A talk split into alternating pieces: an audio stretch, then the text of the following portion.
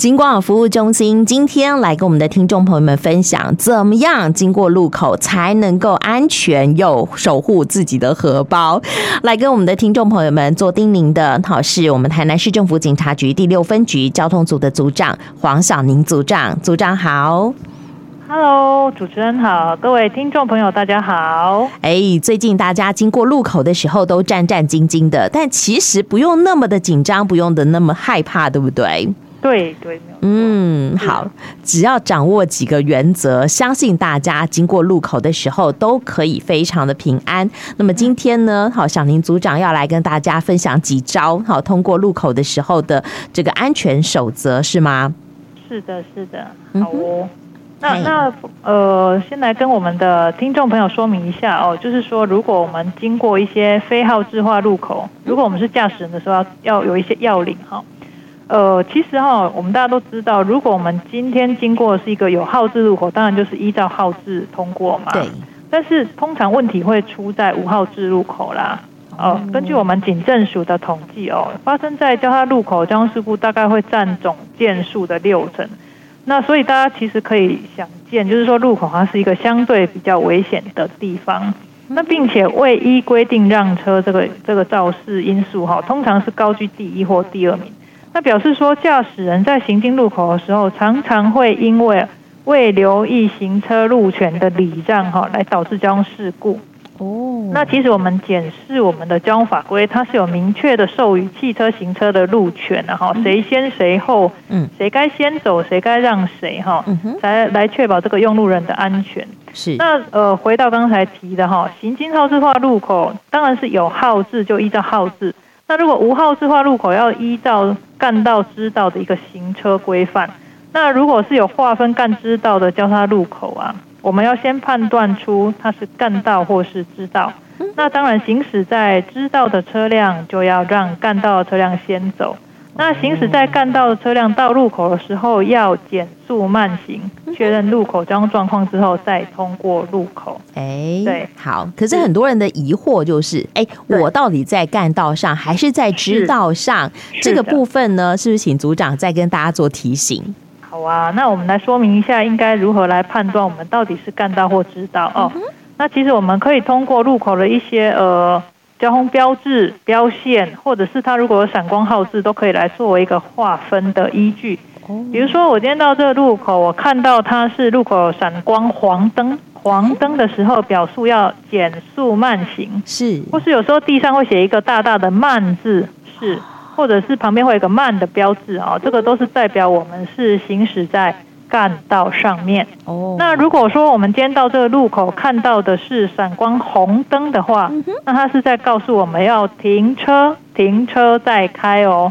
或者是它地上有时候会写一个让，或者是一个让的标志，或是写一个停的标呃一个一个字在地上的话，这个都是在告诉我们现在行驶在支道上哦。对，好，所以闪黄灯表示我们在干道上，行经路口就要慢，对不对？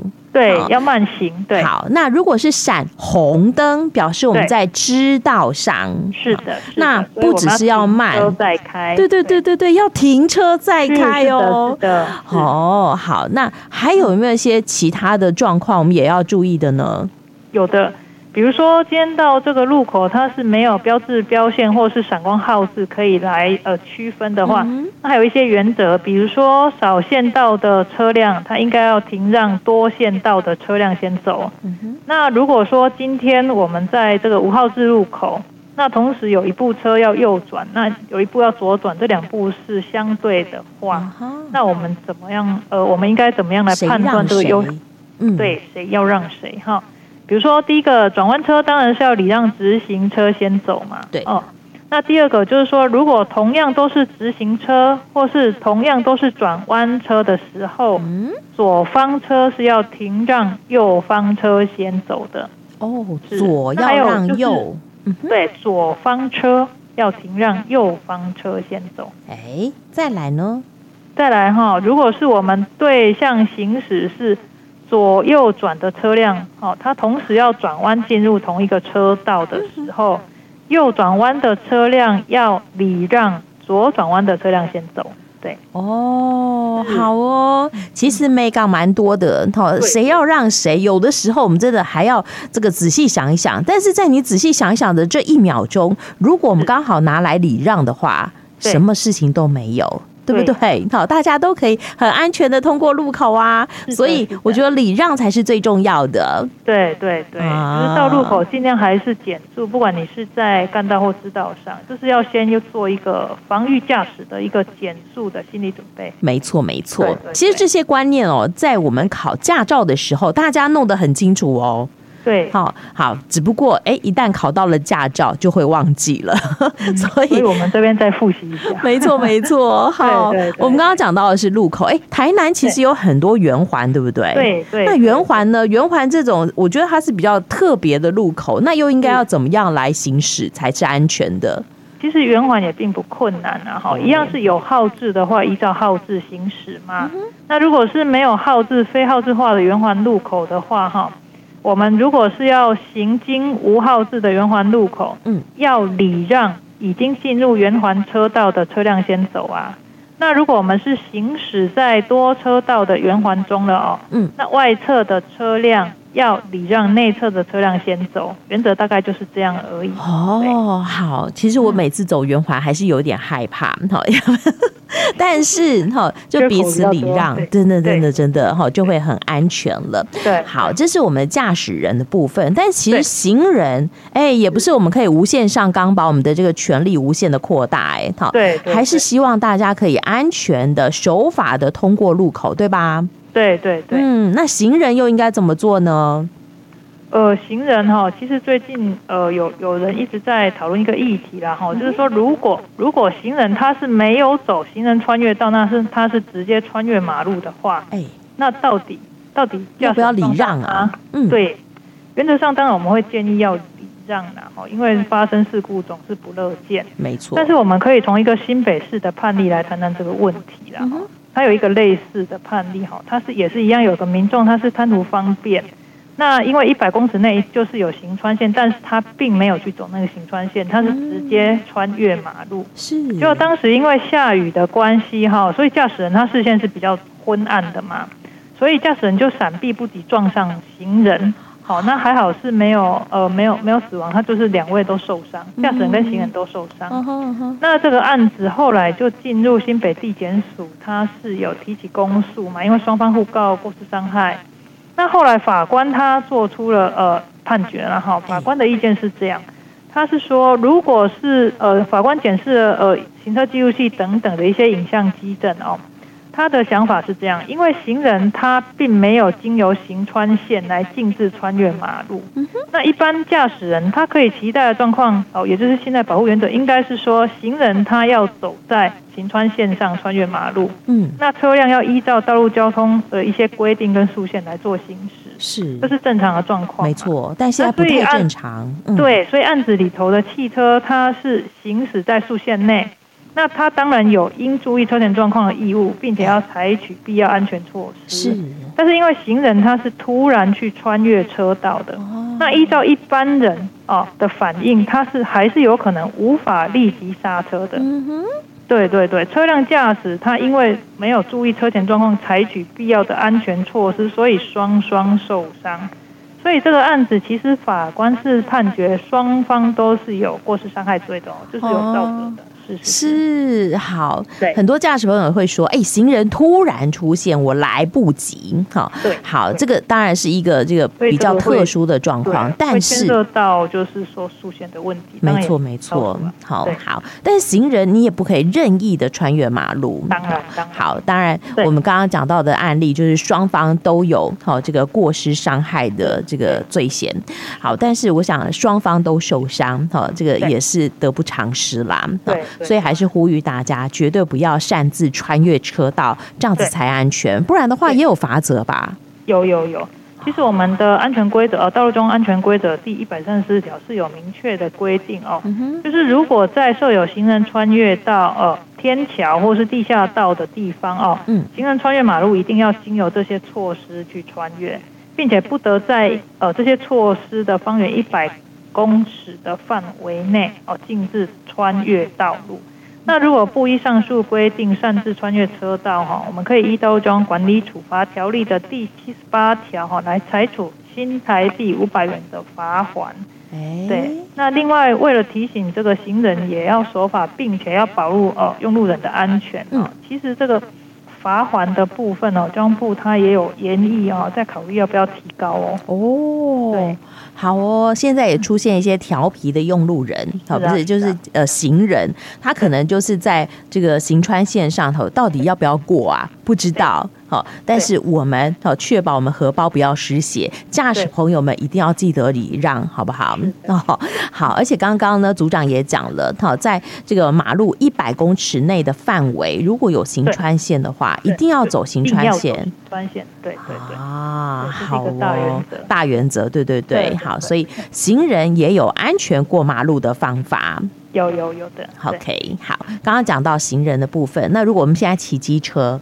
哎，也是一样哦，好，不管是开车、骑车、行经路口了，还是要礼让。那现在就有人说，哎呀，这个到底要怎么礼让才会不违法又安全？哈，才不会荷包这个大失血？其实也是有方法的，也是财阀是有标准的，对不对？是的，是的。嗯，我来说明一下，我们就是在执行这个汽车位礼让行人的执法标准。好，就是其实我们驾驶原则上行经路口哦，不管。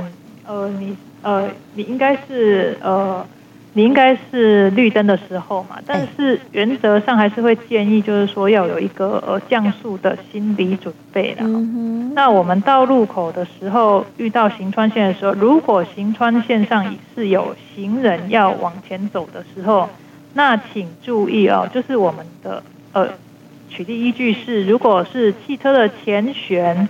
或者是机慢车的前轮已经进入行穿线上，好，那个当下它有没有距离行人行进的方向？好，要在三公尺以外哦。如果是不足三公尺，那就会裁罚。好，也就是这两个要件，我再重复一次。第一个，呃，就是以汽车前悬，嗯，机慢车前轮要进入行穿线，对。那第二个就是要距离行人行进的方向是不足三公尺。哦，如果同时符合这两个要件，就会构成违规，那就会开单举报。对哦，好，所以远远看到行人，其实你最好就是慢，然后停，对不对？对，然后让行人优先通行。对对，好，不然的话，真的有可能哈会被挨罚的。